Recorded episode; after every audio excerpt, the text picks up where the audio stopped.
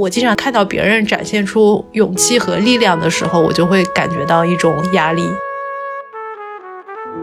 其实我会很羡慕拥有很充盈的精神世界的人。被羡慕的人，他可能更多的是体现了社会普遍追求的价值，但是这些价值也不一定是我们自己内心真正渴望的。只不过针对这些价值的羡慕，会让我们自己知道，我们是非常想要融入这个社会，并且得到尊敬的。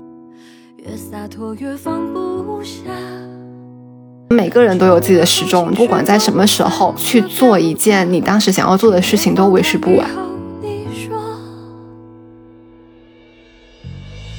建立自己的一个评价体系，认清你内心真正想要的是什么。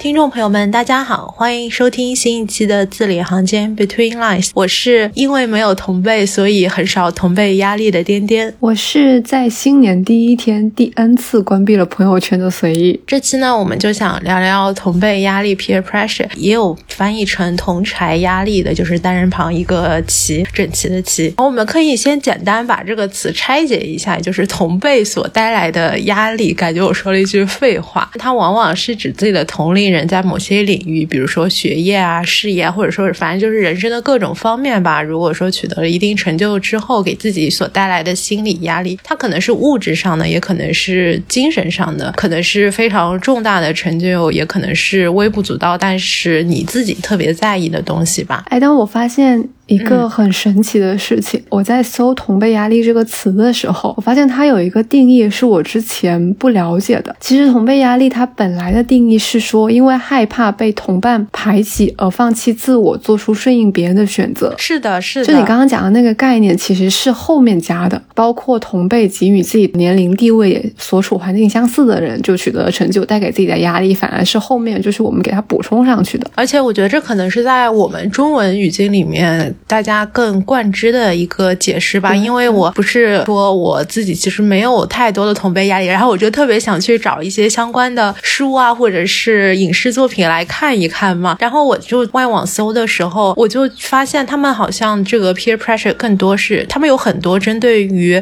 童年，就是儿童时期以及青少年时期的这种作品也好，但是很少说把它带到成年之后的一个阶段。但是我觉得好像在国内这边大家都是。在大学期间工作以后都还有很大的这个同辈压力。当时是随意说要聊这个话题的嘛？我想你是不是受到了这方面比较大的困扰？你要不先说一说你上次体会到这种同辈压力是在什么时候？因为我刚刚是想说，如果是前者，就是那种害怕被同伴排挤的这种压力的话，其实更多的是在儿童时期嘛，或者说是在校园时期，比如说校园霸凌啊。我有想到我小的时候，因为我的右手上面有一个胎记。我现在又想起来，我小的时候会因为想把它洗擦的很厉害，就很通红。就小时候会有人跟我说，说你洗澡没洗干净，很脏。啊，是在什么位置？我竟然从来没有注意到过。就在手背上。很大吗？不大，其实就是它很轻，但是可能小的时候颜色可能会重一些，可能会越长大，因为你身体越大了嘛，它会撑开，会更轻一些。小的时候跟我一起玩的小伙伴就会说你洗澡没洗干净。我那时候就想说，为什么我跟别人不一样？呃，那会洗澡的时候都会把它就搓的通红。但是不管你再怎么搓红，它那个东西还是会在嘛？对，我就想起这个事情，这个其实是一个很小的事情，但它确实是符合说，我觉得我跟别人不一样，以及我害怕自己被别人排挤，所以我会去做这件事情。对，然后这是前者嘛？是你出生的时候，上帝亲吻了一下你的手背，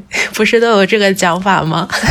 对的，我觉得我可能现在更多的是后者。其实有一个专有名词吧，就心理学上的，我觉得可能叫比较心理更合适一些。我最近一次体会到是，我就是我刚刚抬头讲的，我在新年第一天的时候又把朋友圈给关了。为什么呢？我那天我一睁开眼，第一件事情可能就是很习以为常，拿起手机打开朋友圈。但是因为新年伊始嘛，就会有很多人在年度总结或者说新年愿望，我就看到很多大学同学，就他们平时可能都是很少发朋友圈。的，他们的那天都统一发了好多，有一些可能是在葡萄牙上学、读书，什么去哪里玩啊？一个导火索应该是我看到一个学妹，他之前我忘了他是实习还是说入职了我前司，我不知道他工作多久啊，就具体时间我也没有什么太大的概念。反正他后来就去澳大读研究生了，我就看他发了一个公众号的文章，是他翻译的一首诗吧，就里面有他自己的介绍，介绍写的是澳门大学葡萄牙语系文学系博士在读。就我当时有一种就是说不清道不明的感觉，可能是我一开始对这个学妹的印象其实不是很好，也有可能是我之前其实有想要去澳门读书，但我没有实现，反正就是各种因素夹杂起来，我就把朋友圈又给关了。我自己其实上一次我记得是去年年也，就十一月份的时候吧，当时不是说要聊一聊泪点嘛，然后我就想说。我好像不怎么哭，所以我要把哭的时候给记下来。后来发现我还是挺常哭的。然后这是我其中一次哭的时候，我记下的内容。我后来觉得他可能是因为当时我体会到了一种同辈压力，所以我哭了。就我看了同行写的一篇稿子，我觉得我当时哭的原因，一方面是内容，另一方面是我就感受到了一种突如其来的职业精神危机吧。其实和你那个状况有点像，可能我们有一种想要去。追求的东西和方向，但是我们就在这个现状中一直在试图催眠自己，一直在温水煮青蛙。但是看到你，比如说你是看到他发的朋友圈，我是看到那篇稿子之后，就有一种突然从梦中惊醒，然后发现自己距离自己的本心已经好远好远的那种感受吧。所以就有一点自我责备。传媒学生之间有一本广为流传的书，是叫做《不要因为走得太远而忘记为什么》。怎么出发？然后当时就觉得说我已经忘记，或者说我从来都不知道自己为什么出发。然后看到别人像我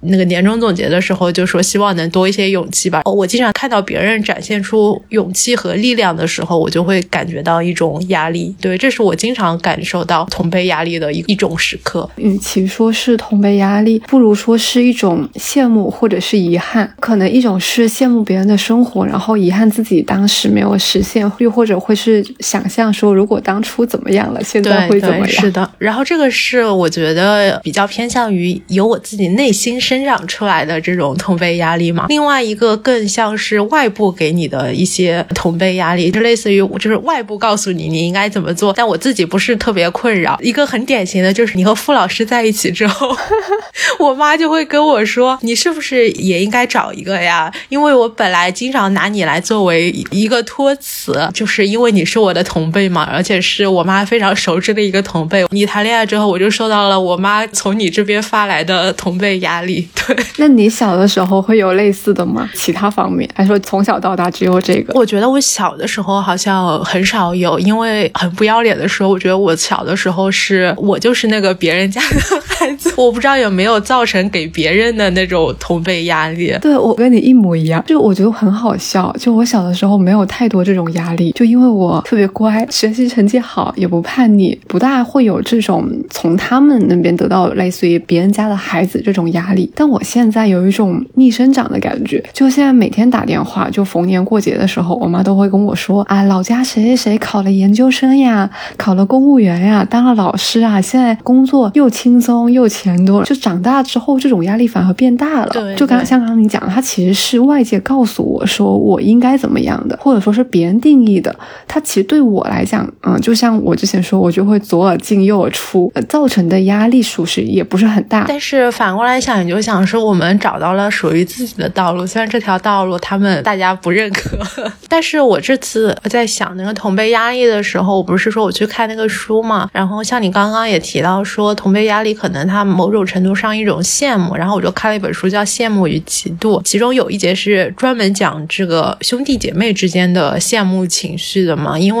像我们说同辈压力，它可能是在这种同龄人、同龄人之间的一种羡慕情绪。那兄弟姐妹他们每天生活在一起，就是他的类同感和差异感共存，所以说他很容易就形成了羡慕，而且他们也会一直被摆在一个比较的框架中嘛。我自己是独生子女，但你是有姐姐的嘛？我不知道你会不会从你姐姐那里感受到很强的这种同辈压力。我姐小时候应该感受过很强的同辈压力，来自于我小时候，我其实成绩。算是比较好的，但我姐可能就上大学前的那段时间，她的成绩有嗯出现比较大的波动。那会儿可能我爸妈都比较倾向于拿我去跟她做比较，但我现在其实会感觉到我姐的压力可能是她考了公务员啊，所以你爸妈也会催你去考。对，就是会说他现在他也结婚了呀，他生活很稳定啊。我姐现在的工作生活整个的状态就是我妈想象中的最美好的那种状态，她想象中的最好的生活就是那样，所以她会一直倾向于让我去往那边靠嘛。对，就是所谓的我为了你好。嗯，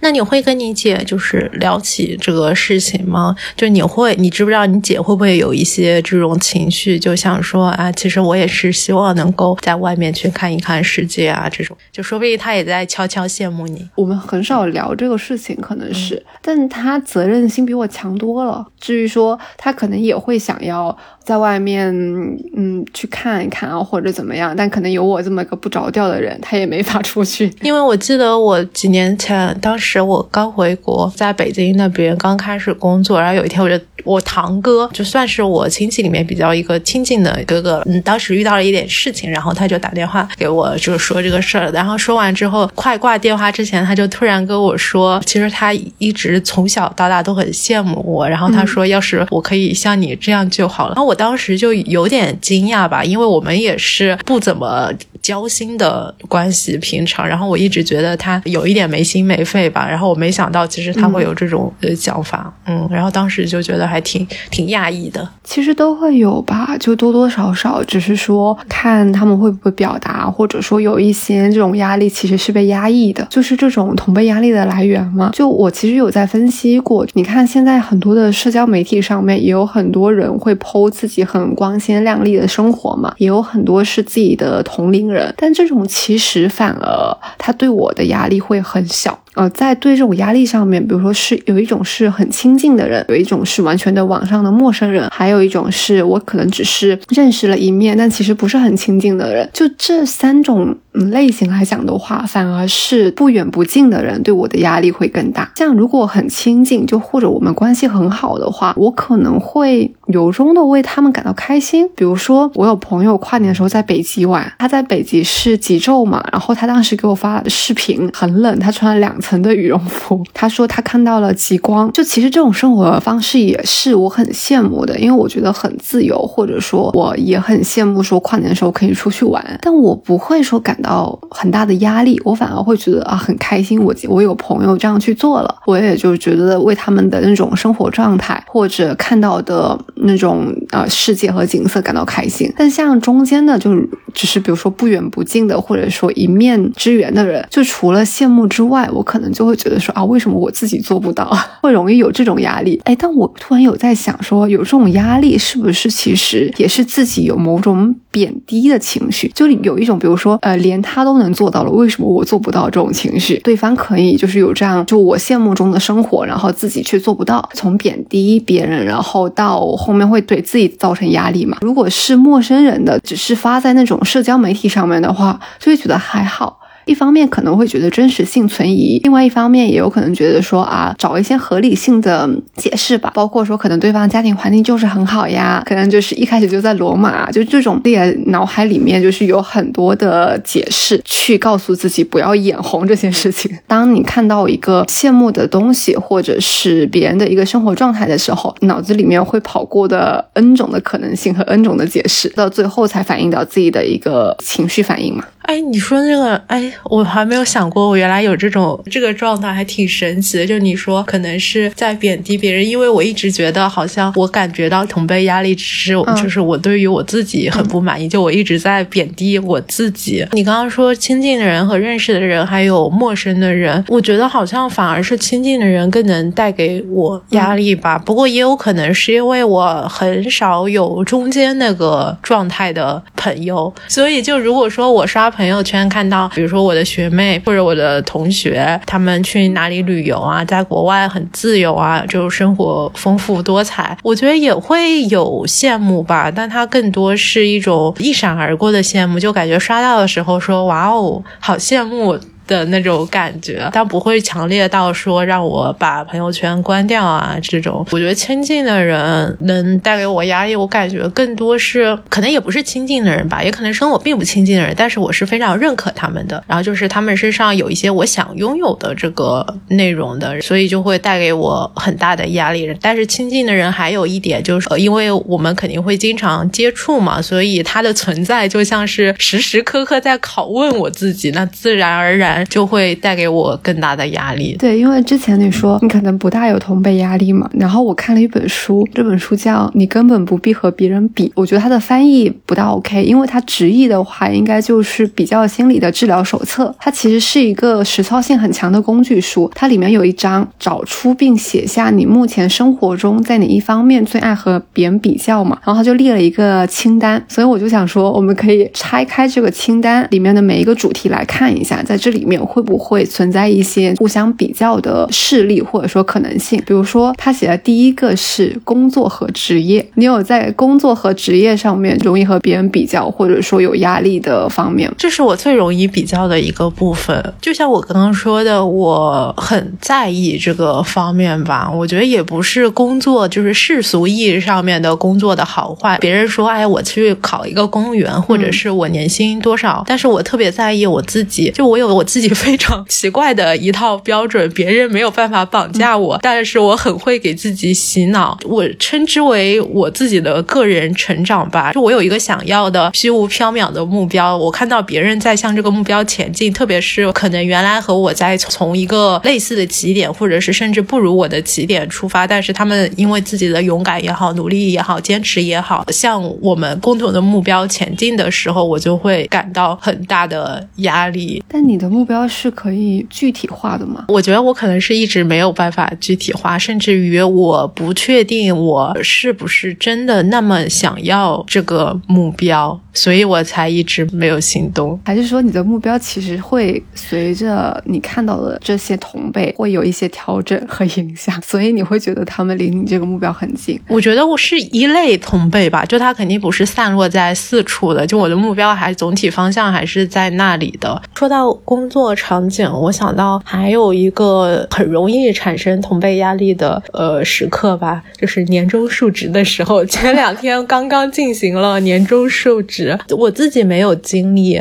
但是我听我的同事说，他们在年终述职的，因为我们是向几个大领导述职嘛，同事就说他们在进行年终述职的时候，领导就会拿他和别的同事进行比较，就是所谓的这种拉踩行为嘛，就不断的夸别的同事好，结果我那同事就有点陷入自我怀疑吧，我不知道领导是。故意为之还是无意为之？就我觉得，如果是故意为之的话，就是这个手段非常的低级；如果说是无意为之的话，那只能证明他的这个领导能力太差了。就当时听他们说的时候，不只是一个人遇到这样的情况，有很多人。然后当时就真的巨心疼，就我特别想疯狂告诉他们说：“你们宇宙无敌超级棒，就简直不要太厉害。”就特别想告诉他们说：“绝对不要被影响。”就很多时候，可能一百句夸奖都抵不过。别人的一句拉踩，我觉得就这种比较真的是。很容易让人自我价值感特别低。嗯，对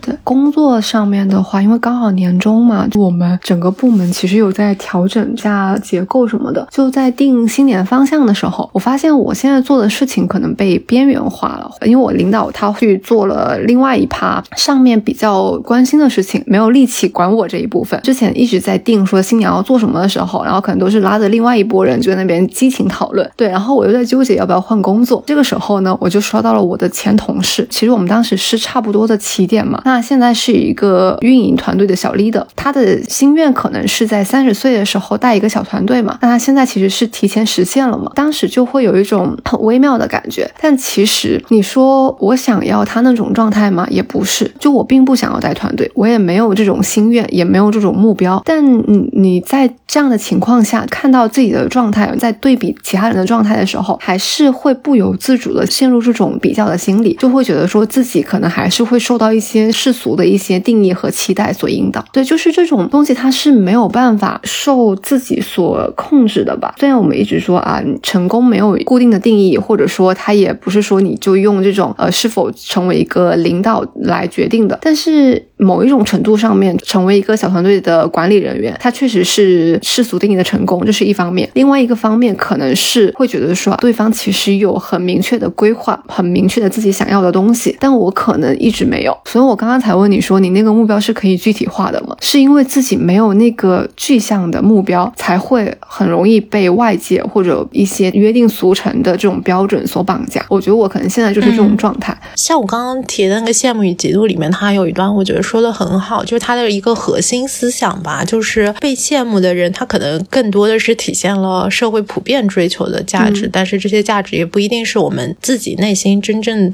渴望的。只不过针对这些价值的羡慕，会让我们自己知道我们是非常想要融入这个社会，并且得到尊敬的。我觉得这一点其实是无可厚非的吧。但是羡慕情绪带给我们的压力，其实更多源于我们自己内心的匮乏感，然后可能更多的是自我价值的危机。而这种危机可能是任何欲望它都没有办法去填满，而是需要我们自己去解决的吧。我觉得我现在也确实很迷茫，但是可能表现的形式拒斥一切，因为我自己的一贯习惯就是不要批评自己，要埋怨别人。然后我就觉得这个我也不想要，那个我也不想要，但是我又不知道自己想要什么。但是你可能就会想说啊，这个也想要，那个也想要，我们都不知道自己想要什么。之前我也看了一本书，叫《我们内在的防御机制》嘛。其实防御机制就是将不愉快的体验、想法就感觉隔离在意识之外的一种操作嘛。就通俗来讲的话，可能我们现在所有的说的话、做的事情，其实都是防御机制。防御机制里面就有一个是认同嘛，就像你刚刚讲，就其实合群，就是为了融入某个群体或。或者希望被认可和认可他者，我们如果是跟着那些社会约定俗成的一些价值和标准走的话，其实是在用认同这一种防御机制。它可能背后就是为了满足归属感嘛。就比如说你刚刚讲说，嗯，你比较认可的人会容易带给你同辈压力，其实是因为我们会认同那些可能比我们更强大的，或者是他在执行着一种我们所认同的、所相信的一些道路，他会有一种安全感，是来避免我们自己不。不够成功或者不够有力量带来的一种恐惧和焦虑，这其实是一种防御机制啊。我只是在想说，这种防御机制它带给我们的到底是更正面一点，还是更负面一点？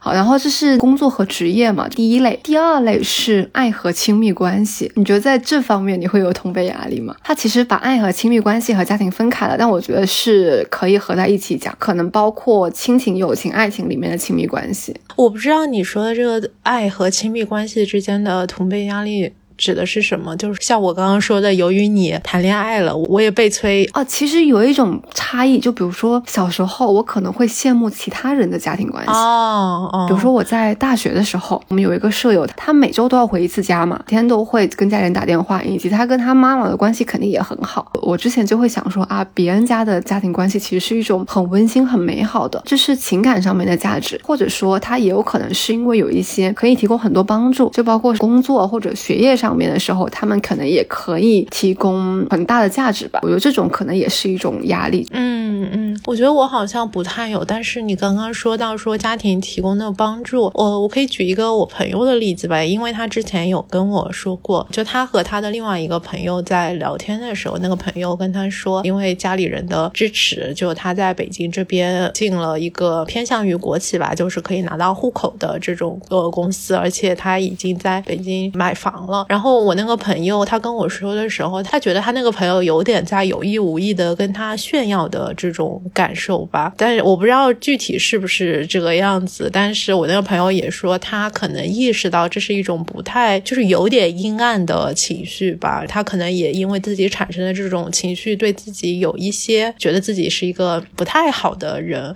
但是也正常吧，我觉得。那除了刚刚一个说的是工作和职业，另外一个是亲密关系，还有什么主题下呢？因为现在不是说人均创作者嘛，跟这个主题有点关系，因为它有两个下面的条目，一个是社交媒体的粉丝数和阅读转发量，还有一个是创造力和表达力。这两个其实都是跟我们现在的有点类似于赛博朋克生活有点影响的，就是你在线上的一些表达和你在线上得到的一些反馈。那我觉得我应该把我第一部分的内。容挪到这一部分来，我不应该算在工作之中。我觉得我完全是这个创作，创作给我带来的同辈压力太大了。我就会想说，别人怎么这么会会写。我看到别人发帖的时候，我就说啊，他表达力怎么能够这么好呀？对，然后以及说我们现在在做播客嘛，那我之前会在看到一些同类的播客，我会去看他们的订阅数，我就会比较说，哎，为什么他们能这么高？有什么差距？这是不是互联网人的工作带来的习惯？像我就觉得，哇哦，好高哦，离我们太远了，算了，不看了。还有一个很不好的、很不播客的一个行为，去看别人，他可能在这个时间段跟我们是差不多的订阅量，再过一段时间，我就会想想说，哎，我去看一下，他是不是还跟我们差不多？我有的时候会觉得这种行为很膈应，就为什么要跟别人比较呢？但是有的时候就是你打开之后，你就会不由自主的会去看这个行为。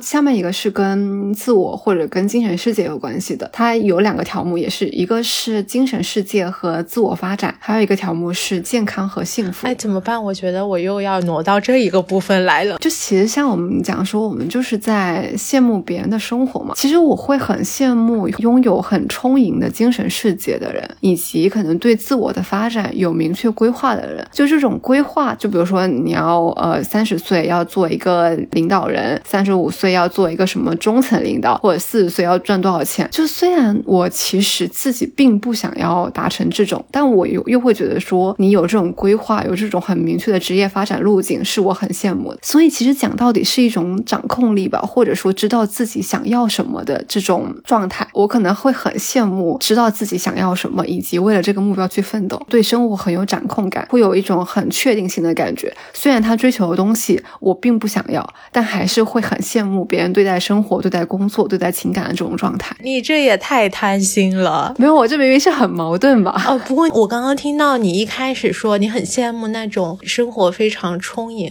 有自己明确目标的，我当时就特别想说，你不就是这样的人吗？然后我就突然想起之前有一次别人跟我说起他特别羡慕我的地方，然后我就觉得说，好像有时候听到别人对自己的这种羡慕，其实是对于缓解自己的羡慕。情绪和同辈压力有非常好的帮助的，因为你听到别人对自己的羡慕的时候，你就会觉得说，哎，原来别人在羡慕的事情，可能在我自己看来是非常小，根本不值得羡慕，而且也并没有那么美好的，就会觉得我自己对于别人的羡慕，说不定也是非常可笑，不如我想象中的那么美好的。对，然后我就觉得说，你就是生活非常充盈的人呀，你就是对自己生活很有掌控感的人呀，你就是朝着自己的目标不断前进的人呀。其实是一种。自我和他人眼中的印象其实是不一样的。因为我之前看，我忘了是哪一本书里面讲到的。其实我们在社交的时候都会表演嘛，就都会有一个形象。那个表演出来的形象，它其实是我想要别人对我的印象，但可能自己内在知道不是这样子的。比如说，我可能跟你聊天的时候，我就会只会分享那些我现在有什么目标，然后我下一秒就要去做的那种事情。至于自己的那些迷茫和一些其他的东西，可能就很少会跟别人分享。因为我希望自己在社交媒体上面也好，在朋友心中也好，塑造的形象是。一个就像你刚刚讲很坚定那种形象，在日常聊天的时候，你潜意识里面就是会去过滤、会去筛选，它已经形成了一个肌肉记忆，或者说一个跟别人交流了的时候的一种模式了，或者是一种机制，已经不需要我每一次有意识到我在做这件事情，它已经变成了我潜意识的一部分。那说明你很成功啊！就不是有一句话叫做 “fake it until make it” 吗？你已经几乎快要 make it 了。我想起来，《名侦探学院六》它不是有个心里话吗？就上次我有提到。他上一期的心里话有一个话题，也是有一个来信。他好像是宿舍有四个人吧，他们约好了一起考研，舍友都考上了，他失败了。哦，so sad。对，当时他就说如何缓解这种情绪，我就觉得说这种真的好难啊，就很挫败。其实之前就在想说，是不是一定要考研究生？考研究生这个事情也是我之前有在考虑和犹豫的。我的点是在于说，我可能想要去换个方向，虽然我想去考研究生，但是可能现在。很多考研究生的一种心理，其实是说怕自己。会被淘汰，因为现在就研究生越来越多嘛，所以会觉得说，如果不考研究生，后面在工作场合里面可能会被淘汰。这其实是另外一种一种心理。他们当时讲的一个点，可能是说研究生其实没有太大的区别，不用太过于纠结嘛。这个是我当时对自己的一个 安慰。就虽然我并不认为说研究生会比本科生来讲，它会有太大的优势，但是就像我们现在这个社会是内卷的嘛，这个环境会逼着自己去做一些事情，所以我觉得这个事情其实。实带给我们的更多的不一定是同辈压力，其实是社会带给我们的一些不得不去做的压力。可能现在去做这个决定的人，应该也感受到了一些没有办法控制的压力吧？对对，特别是这几年的大学生，真的是很难。就是现在几乎大家都会选择去考研，感觉已经成为一个几乎是必选项了吧？包括我之前，就我为了研究一下大家都因为什么感受到同辈压力，我去逛了豆瓣有一个小组叫做“同辈压力研究中心”，里面有很多人，可能也是因为大家都比较年轻嘛，很多人同辈压力的来源也是来源于自己身边的同学，可能学业上取得就考上研啦，或者是考上比自己更好的学校了呀。里面有一个帖子，我觉得就是很好的概述了最让人感到同辈压力的时刻吧。那个帖子的名字叫做“原本遥不可及的情节，突然发现就是身边人的生活”。其实像你刚刚说的，确实很多时候是这个大环境让我们感受到了压力。我记得我们大学的时候，因为我当时不是在组织部算综评嘛，就很多人就会为了零点一分而在那边纠缠吧。看出他们真的非常的努力，因为有时候可能零点一分就涉及到你的保研啊，或者是出国有没有奖学金啊这种，每个人都有排名嘛。在这种特别优绩主义的导向下，你在这种大的框架下，你就是会不由自主的去比较。然后我就会想说，那你排在最后的人是什么心情呢？对，就确实挺难的，涉及到这种具体的排名啊、数字啊，比如说你的年终奖啊、你的日常薪资啊，如果说是公布的话，那肯定压力就来了呀。讲到年年终奖，因为我们前四年终奖比较高嘛，以及年底的时候会发一个过年红包，这个过年红包是根据你入职的，比如说如果你入职的时间久一点。这个红包就会大一些嘛？就我前同事前两天还在说，因为他也离职了，他去了一家公司，今年一直在裁员，估计年终奖也没了，就跟我说，呃，我们的前同事们最近应该都要开始晒红包了吧？我就跟他说，我关闭朋友圈了，我看不到。哎，我发现就是在这方面，我就从来不问你，因为我知道你赚的比我多，算了，我就不自取其辱了。这样就是一种避免同辈压力的方式。刚刚就是说我一直采取的策略就是不要埋怨自己，要责备他人。我们也会公布 KPI。嘛，然后就会有人很高拿勤勉奖，有人很低，比如我，然后我就会一直告诉自己，我也确实内心是这么觉得，就是说这个排名是单单依靠这个绩效排名来衡量是完全不合理的，嗯，所以就不用在意它啊。其实我觉得小 tips 应该是说你去质疑它的标准，对对，从上到下的质疑，你就质疑它那个最高的东西。在这说起来也有一点阿 Q 精神，你因为其实没有办法改变这个嘛，但我觉得其实。这个还是挺重要的，就是要建立自己的一个评价体系，认清你内心真正想要的是什么。我之前也有和咨询师聊这个事情嘛，因为我经常会因为自己想要某一个东西。但是又迟迟没有办法行动，对自己产生一种责备感。咨询师就经常会对我发起连环三连问，他就会问我说：“你觉得有必要这么做吗？你想这么做吗？是不是你其实对于自己现在的状态还挺满意的？”我就有一点说：“哎，我是不是对自己的状态还挺满意的？就我可能也并不是特别想要那个东西。”所以我觉得这是值得每个人可能都问一问自己的几个问题吧。就刚刚那个事情，说我看到别人当一个。领导，我可能会有一种很微妙的情绪，那可能下一步就问：你想要当领导吗？不想要，那你为什么会感到不开心呢？那你真正想要的是什么？多去问，多去再往下深挖一下，真正想要的事情是什么？那本书里面其实有一个练习，也可以推荐给大家去尝试一下。你想象一下，你的美好的一天是什么样子的？比如说你在哪里醒过来啊？睁开眼睛见到的第一个事情，环境是什么样子的？会吃什么样的早饭？以及你会在哪里工作？你的。工作内容会是什么？中午又会做什么事情？那下午呢？是工作呢，还是休息？那休息的时候你会想要做成什么事情？晚上会做什么？比如说，你就现在躺着，然后想象一下自己想象中的最美好的一天是如何度过的。可能在这样的想象中，你会慢慢的知道说自己真正看重的、真正想要的、内心真的非常想要达到的东西是什么？我觉得，就其实大家也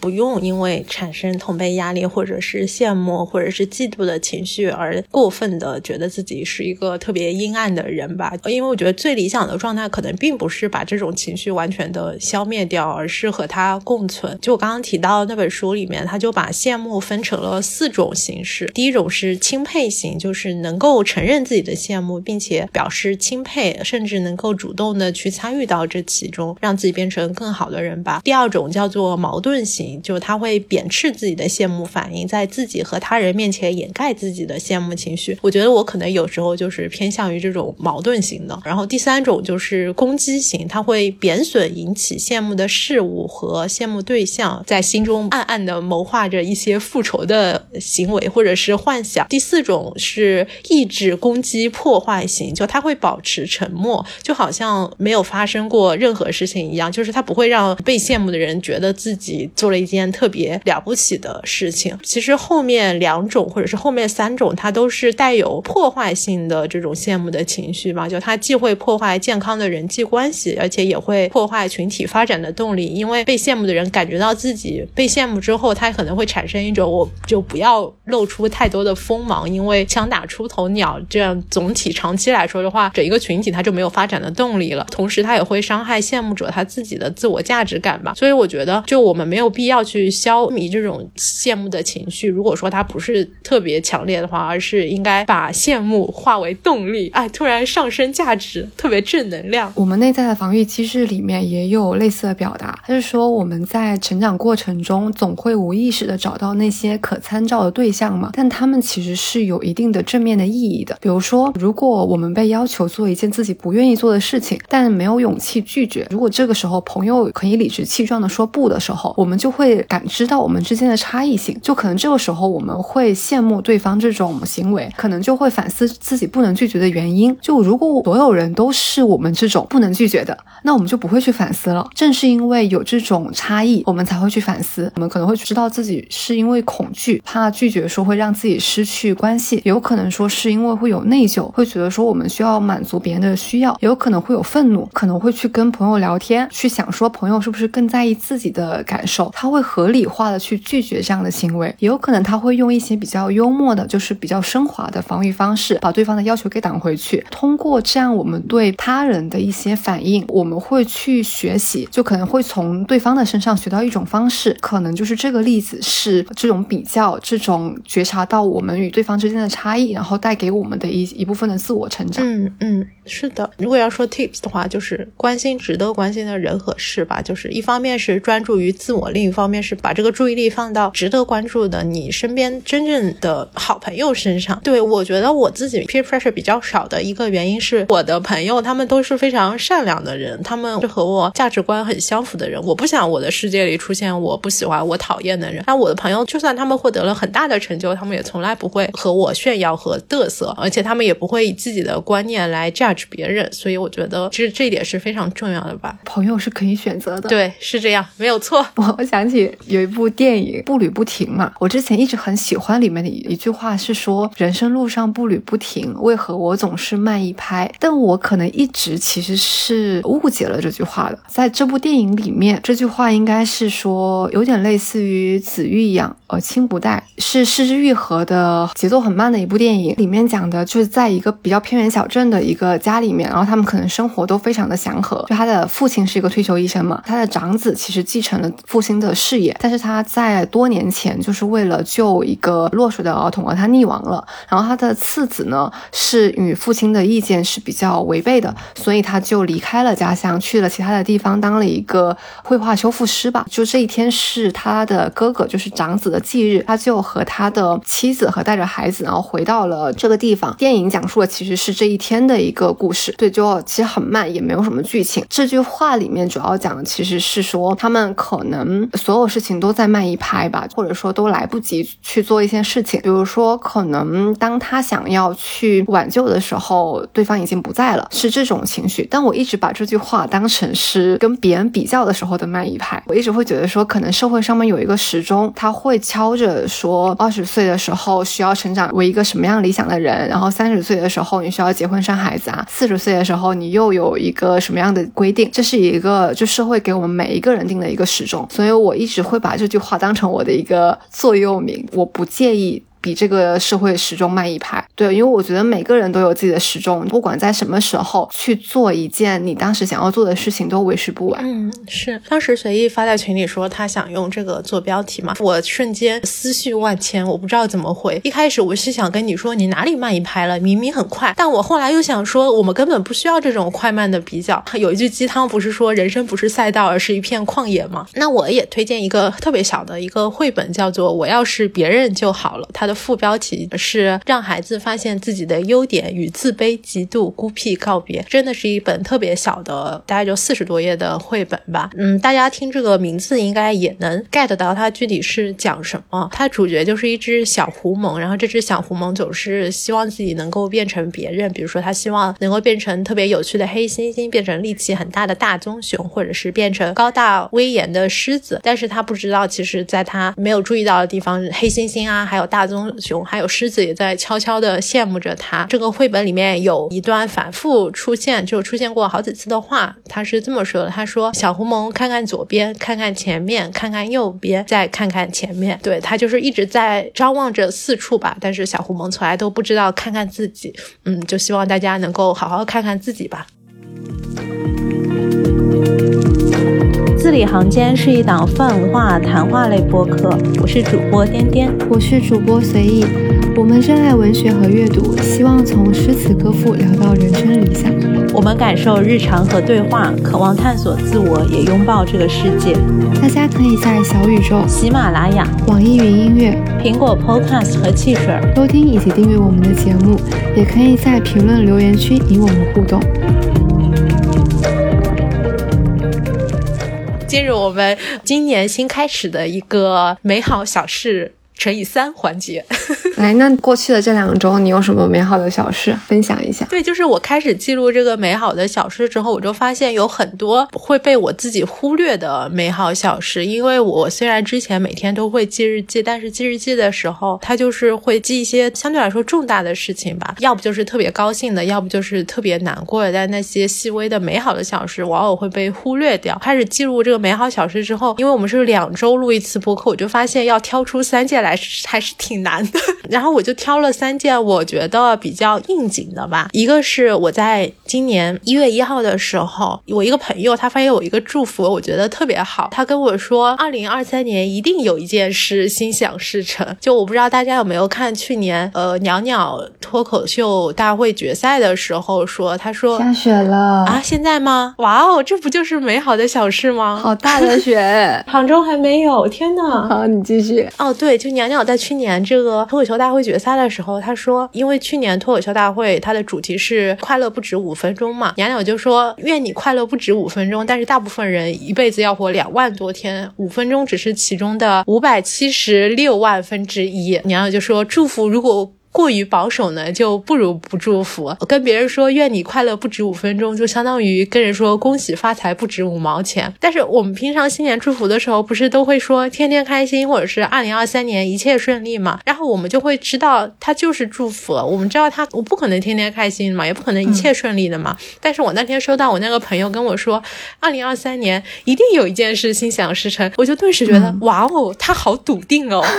然后就是那他说的一定是真的吧？那我。我二零二三年一定会有一件事心想事成，然后就说那让我来想一下，我要把这个指标用在哪一件事情上面。后来我就把这对祝福送给了很多的人，所以我也希望祝我们的听众朋友们，二零二三年一定有一件事心想事成。你来说一件你的美好小事吧。我的美好小事是有一个关键词，就像你刚刚讲，其实因为这两周记了很多，就在挑我要说哪三件的时候，我强行凹了一个关键词是蓝色。嗯，你好强行哦，太有仪式感了。吧，所以我这三个事情都是围绕着蓝色来的。第一件事情是为什么是蓝色呢？因为这个事情跟蓝信箱有关。蓝信箱邮筒是一个专注于乡村儿童心理健康类的志愿服务的一个专业公益机构，它会招募一些志愿者作为通信大使，和一些留守儿童进行通信，相当于说一个星期要回一封信这样子。他们前面有一个通信大使的一个申请的流程，申请流程其实还挺长的。二零二二年的。时候，其实我做完了前两步，他会问一些比较简单的问题，然后会自己填一些资料，就做一些申请，说为什么想要申请做这个事情嘛。对，然后前面我完成前两步之后，他的第三步是模拟回信，先要看一封小朋友的来信，然后看完之后要手写信，写八百字，拍照上去就传到他的系统当中作为审核。然后这个事情因为其实门槛有点高，所以我一直停滞没有做。我今年立的一个目标，我就说要做这个事情，所以我就在一月份的时候我就提笔写了。我写完了八百字的一个回信，然后拍照也上传到他们的系统了，就说这个是一件很美好的事情，因为我提交申请了，对我终于没有拖延症了。而且我那天还开通了阅捐，到昨天就是他审核通过了，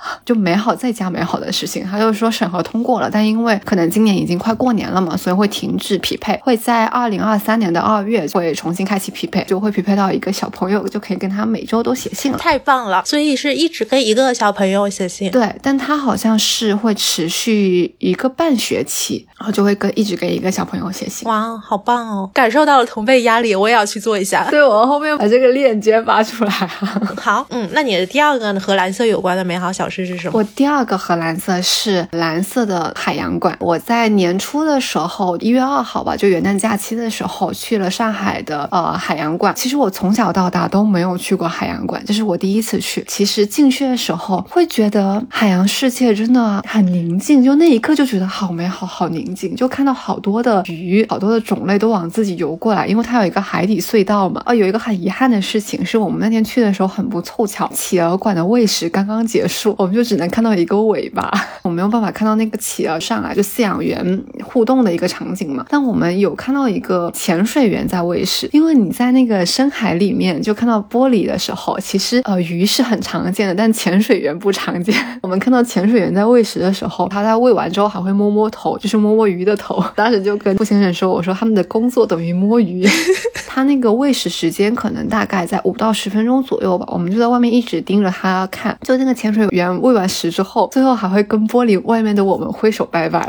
就那一刻就觉得好宁静，以及哦，这个时候的同辈压力又来了，是觉得说啊，他这个工作好好啊，好羡慕啊。什么玩意儿？在海洋馆里面做这个工作应该很开心。哎，正好我前两天看《快乐在出发》的时候，他们也是去东北。哎，我忘了是哪儿，哈尔滨吧，一个极地公园做了志愿者，然后他们也有去喂小动物，喂企鹅啊、金鱼啊什么的，真的很治愈。就看到他们在那个水池里面，一片蓝色的海洋，然后摸摸他们的头，然后他们还会跟他们撒娇，真的太乖了。然后我想起之前有看一部韩剧，它叫《非常律师于英武》，哎，我忘了是不是这么念。她那个女主，因为她是患亚斯伯格综综合症的嘛，然后其实就是自闭症嘛，然后她是一名天才新人。律师，然后那个女主就是和别人平常交流都有一些障碍，但是她每次一提到金鱼的话题就停也停不下来。在那个剧里面，我 get 了很多关于金鱼的冷知识，因为他会介绍不停的就是各种各样的金鱼的种类啊、名字啊什么的，就特别有意思。对，然后也推荐大家去看吧。那部剧每一集就会有一个 case 嘛，我觉得它也像海洋馆里面的小动物一样，是一部特别治愈的剧。哎，我觉得缓解压力有一个很大的 tips 就是多看一些一望无际的东西。嗯嗯，是的，到大自然去，去呼吸新鲜的空气，去看到大片的绿色，还是说我们去看这种很沉静的蓝色，我觉得都是很治愈的。你就看它游的这么慢，就想说，那我慢一点也可以吧？对啊，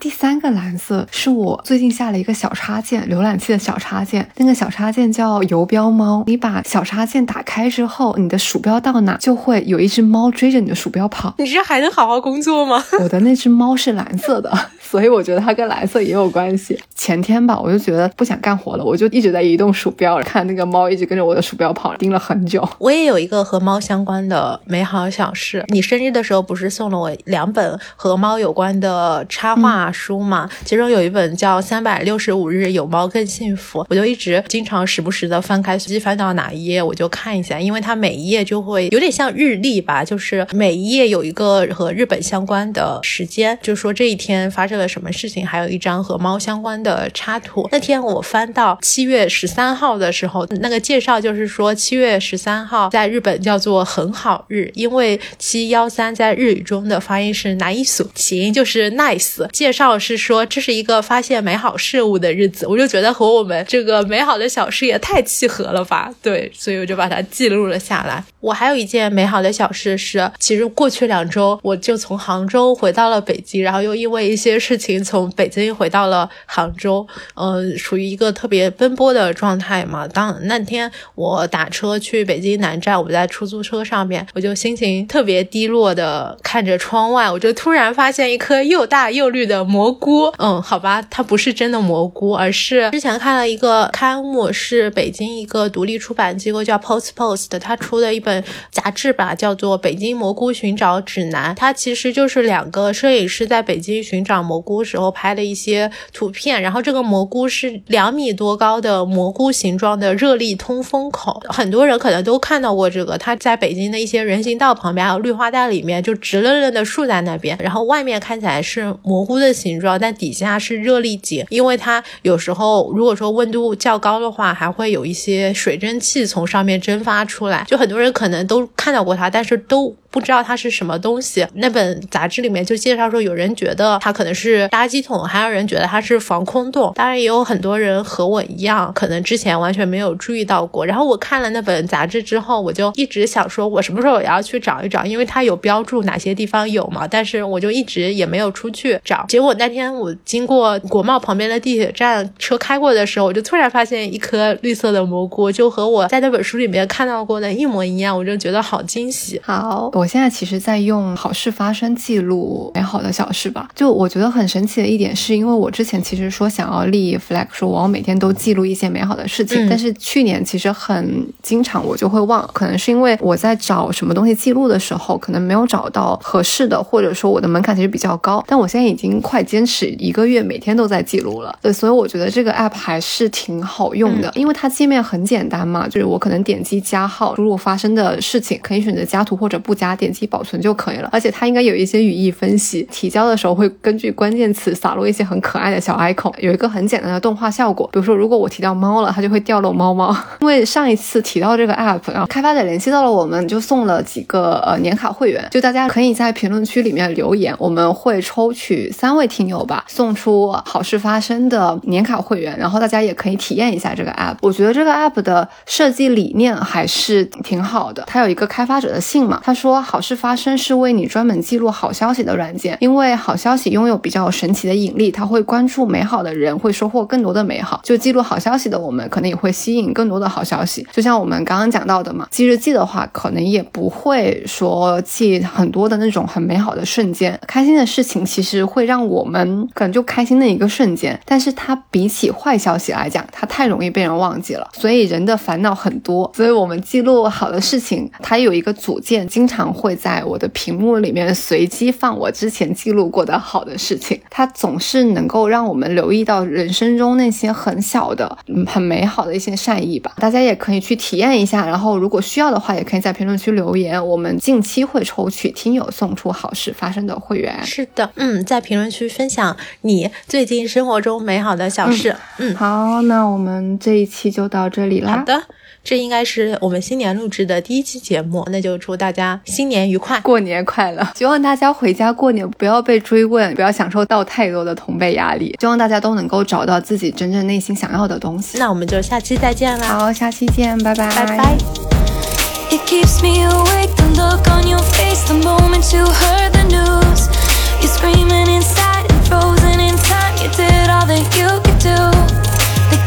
Was rigged. The ref got tricked. The wrong ones think they're right. You were outnumbered this time.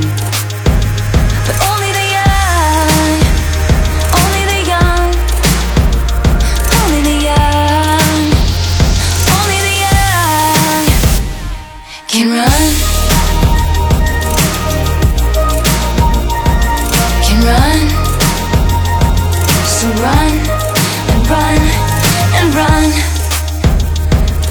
every day now. You brace for the sound you've only heard on TV. You go to class scared, wondering where the best hiding spot would be. And the big bad man and his big bad clan, their hands are stained with red. Oh, how quickly they forget. They aren't gonna help us. Too busy helping themselves. They aren't gonna change this. think that it's over.